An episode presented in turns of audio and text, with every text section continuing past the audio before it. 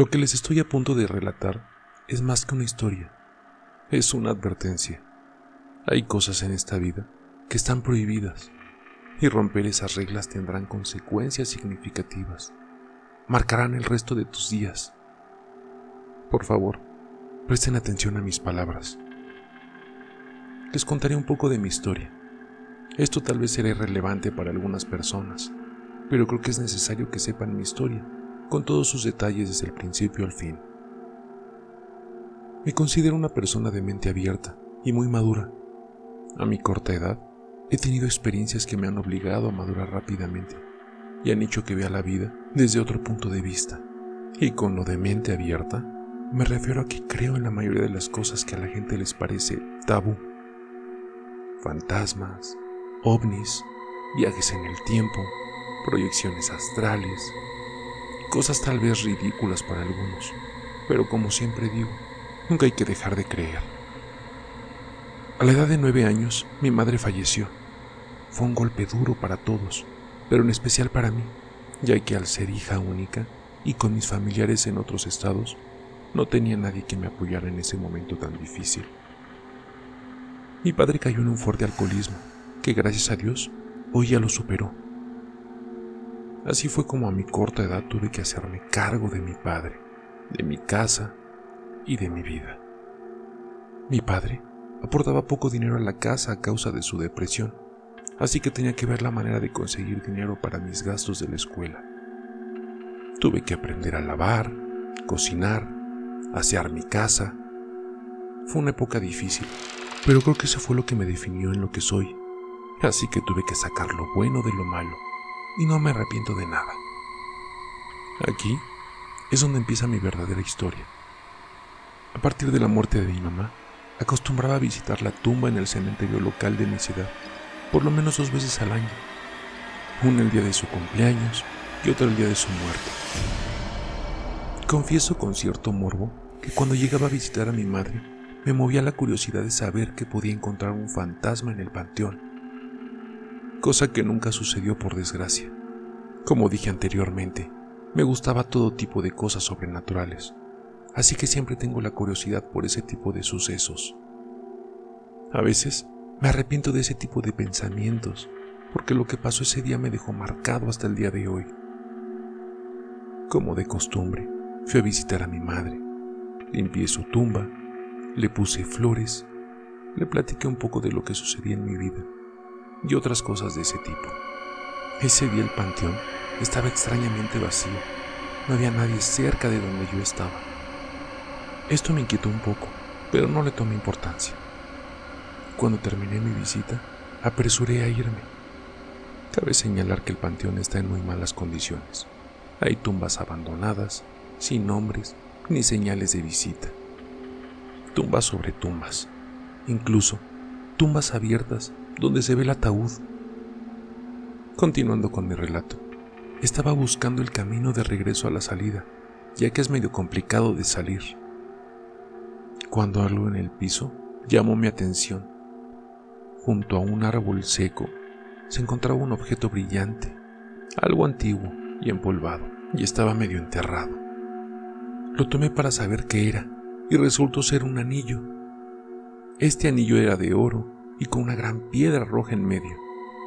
Supe inmediatamente que era antiguo, porque a mi parecer estaba pasado de moda, pero eso no impedía que el anillo fuera hermoso y lujoso así que me llevé el anillo conmigo.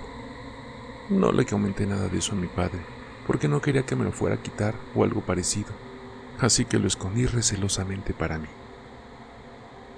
Por mi mente pasaban muchas cosas. ¿A quién le habría pertenecido ese anillo? ¿Lo vendo o me lo quedo? Si lo vendiera, ¿cuánto me daría? ¿Qué haría con el dinero del anillo? En fin, el primer día pasó sin ninguna novedad. Lo curioso empezó al día siguiente. Me levanté muy temprano en la mañana para ir a buscar el anillo donde lo había escondido. Lo limpié con ácido para que quedara como nuevo y así se viera mucho más lujoso y me ofrecieran más dinero en las casas de empeño. Mientras hacía eso, escuché pasos en el piso de abajo. Supuse que era mi papá, que ya se iba al trabajo, así que bajé a despedirme. y me di cuenta de que no había nadie. Al parecer, mi papá tenía rato que ya se había marchado. Bueno, pasé por alto ese hecho.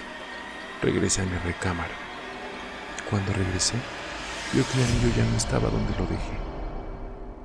Lo encontré debajo de mi cama, cosa que sí me pareció muy extraña, ya que al ser de oro, el anillo pesa y el viento, que no había en ese momento, no lo pudo mover tan fácilmente.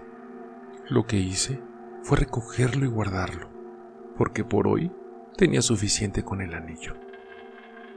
Esa misma noche me sentía muy extraño. Me sentía con miedo. Escuchaba cosas como pasos, risas, respiraciones. Me sentí observado. Ah, claro que no soy una persona miedosa, pero ese día vaya que quería salir corriendo. Terminé durmiéndome como a las 4 de la madrugada. No descansé nada. Mis ojos estaban rojos e hinchados a causa del cansancio. De nuevo fui a buscar el anillo donde lo había guardado y extrañado vi que no estaba. Pensé que a lo mejor mi papá me lo había encontrado y se lo llevó, pero mi papá seguía dormido, así que descarté esa posibilidad. Regresé a mi recámara a buscar por todo el lugar y vi que debajo de mi almohada estaba un objeto brillante. ¿Cómo rayos llegó hasta ahí? ¿Habré dormido con el anillo debajo de mi almohada?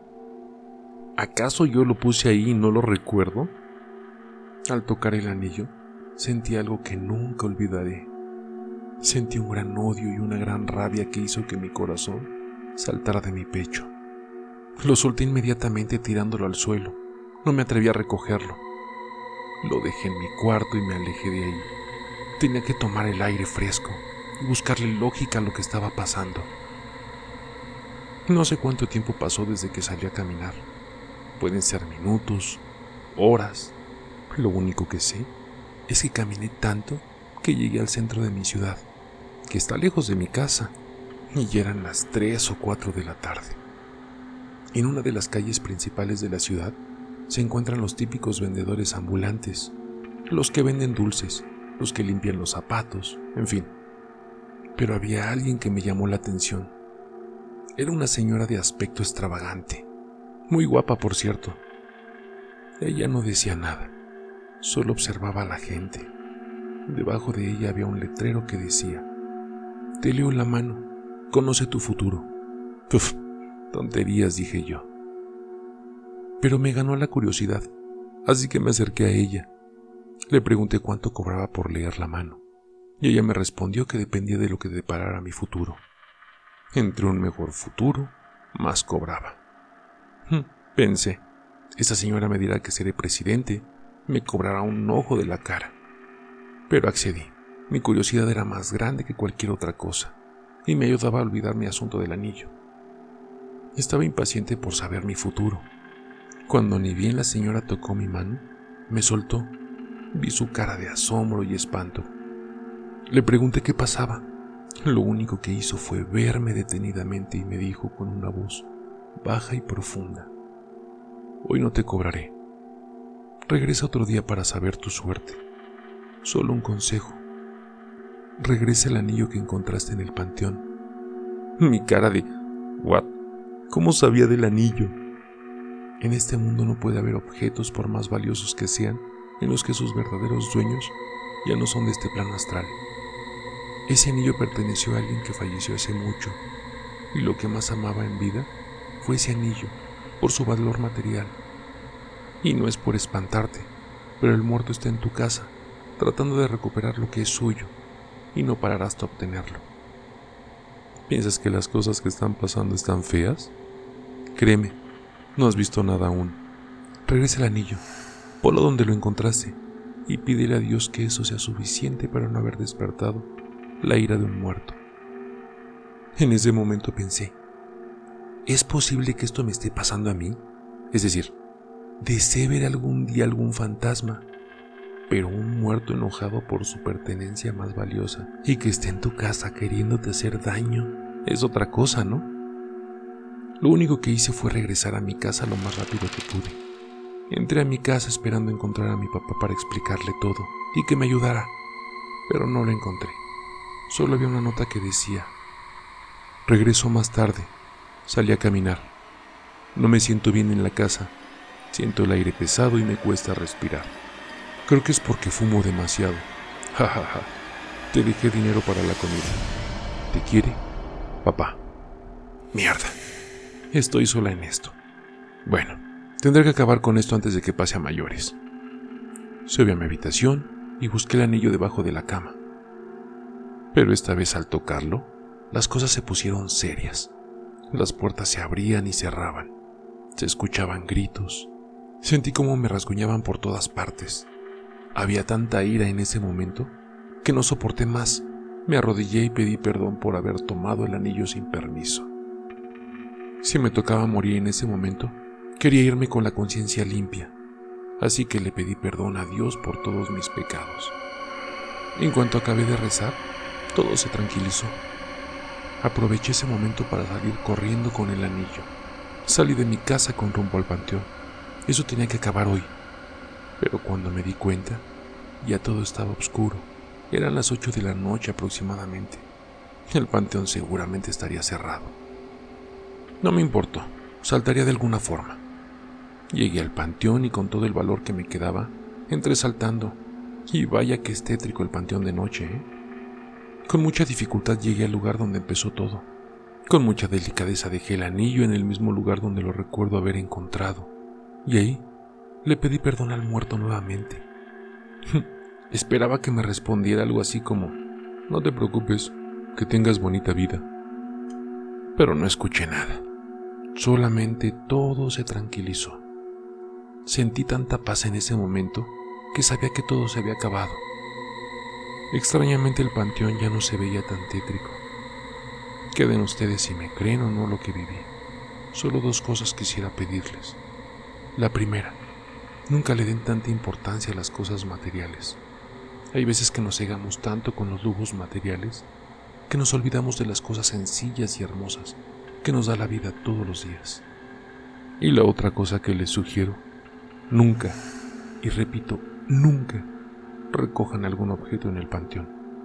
Recuerden que esas tierras ya no es de los vivos, y créeme cuando te digo que es seguro que un muerto vaya a tu casa a recuperar lo que es suyo.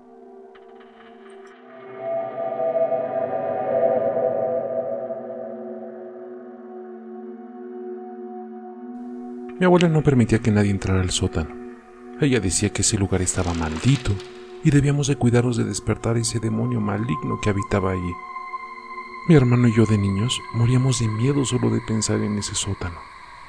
Cuando teníamos un poco más de edad, pensamos que ella escondía dulces o tal vez muñecos hermosos o dinero. Pero cuando llegamos a la pubertad, empezamos a creer que mi abuela y la familia escondían a alguien de nuestra misma familia ya porque fuera un loco o tal vez una discapacidad de que se avergonzaban.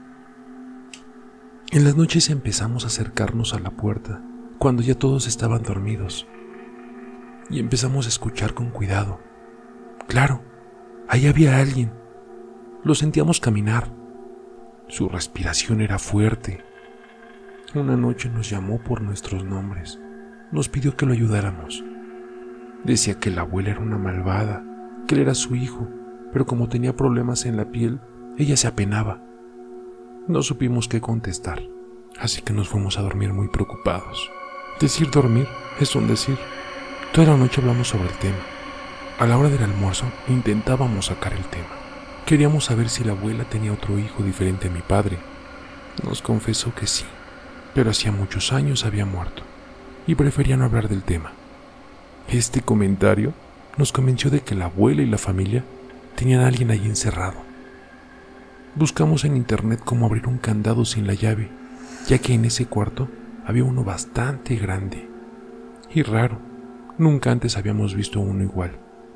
Vimos varias formas, pero nos convenció uno que podía abrir con un gancho de cabello. Con ese no dañaríamos el candado y se podría volver a cerrar. Después de medianoche, bajamos al sótano, lo abrimos después de tener que intentarlo muchas veces. Cuando vimos al ser que habitaba ahí, quedamos horrorizados. En verdad era terrible. No era un simple defecto, era un monstruo. Nos miró con una sonrisa malvada, nos dio las gracias y se desapareció de la casa. A eso de las 3 de la mañana, sin saber dónde estaba, nos fuimos a dormir cuando escuchamos a mi padre gritar, diciendo, aquí está el monstruo, aquí está, auxilio. Todos corrimos al cuarto de mi padre. Él estaba solo, ya que nuestra madre estaba de viaje por cuestiones de trabajo. Cuando llegamos, no había nadie, solo papá con su cara de terror. La abuela nos miró fijamente y nos preguntó si lo habíamos dejado salir. Confesamos nuestro gran pecado. Ella corrió a su habitación y nos entregó un rosario a cada uno. Nos pidió no soltarnos de nuestras manos para nada y que rezáramos todo lo que supiéramos. Aquel al que dejamos salir no era un humano, era un ser del infierno y por su maldad no lo había dejado abandonar este mundo nos contó esta historia. Hace muchos años, yo fui una mujer muy feliz. Su abuelo quería tener una niña, pero como en el destino nadie puede elegir, llegaron dos niños, dos gemelos adorables, uno su padre y el que murió. Su abuelo siempre los despreció hasta la edad de los seis años. Los mandó a vivir al sótano. No los quería ver en la casa y por cualquier motivo los azotaba. Una noche que llegó cansado, bajó al sótano y azotó tanto a uno que lo mató. Su padre, al ver lo que le hizo a su hermano, se abalanzó sobre él con unas tijeras para podar jardín y lo apuñaló hasta casi matarlo. Sin saber qué hacer, fui al cuerpo de mi esposo moribundo y con su última voz de aliento me dijo que se vengaría, que el maldito muchacho lo pagaría y acabé de hacer el trabajo de mi hijo acabé de apuñalarlo. No quise decir nada a la policía. Enterré a mi esposa en el sótano y a mi pequeño en el jardín. No quería que permaneciera junto a ese monstruo por toda la eternidad. Seguimos viviendo nuestras vidas. Mi hijo, a pesar de la pérdida de su hermano, era feliz, ya que con el padre nunca podía jugar ni correr por la casa. Pero en las noches empezó a tener pesadillas Despertaba gritando que su padre quería ahorcarlo, y efectivamente se le veían las marcas en el cuello, le faltaba la respiración. Sin saber qué hacer, consulté a una mujer que sabía del tema. Me sugirió hacer un encierro de la habitación donde estaba el cadáver. Este era un ente con sed de venganza, y el odio a sus hijos estaba más allá de la muerte. Debía poner un candado especial de bronce antiguo. Ella lo rezaría y así contendría el espíritu dentro. Pero ahora ustedes lo han dejado salir y debemos de buscar la manera de llevarlo de nuevo ahí y cerrar el candado con una oración que ella me enseñó. Mi padre irá al sótano. El abuelo, o mejor dicho ese ser demoníaco, irá a buscarlo y cuando estuvieran ahí, la abuela haría un riego en la puerta para impedir que éste saliera después. Y así mi padre podría salir y ella pondría el candado de nuevo. Así lo hicimos, y efectivamente, el espíritu maligno entró detrás buscando a mi padre. Cuando la abuela empezó a regar en el sótano, la puerta esta rugió, haciendo temblar la casa. Mi padre salió de ahí corriendo. Lo volvimos a encerrar en el sótano y esperamos que nunca salga de ahí. Cada seis meses hay que hacer un ruego con plantas especiales y agua bendita. En las noches se siente caminar y en algunas ocasiones maldecir a mi padre y a la abuela.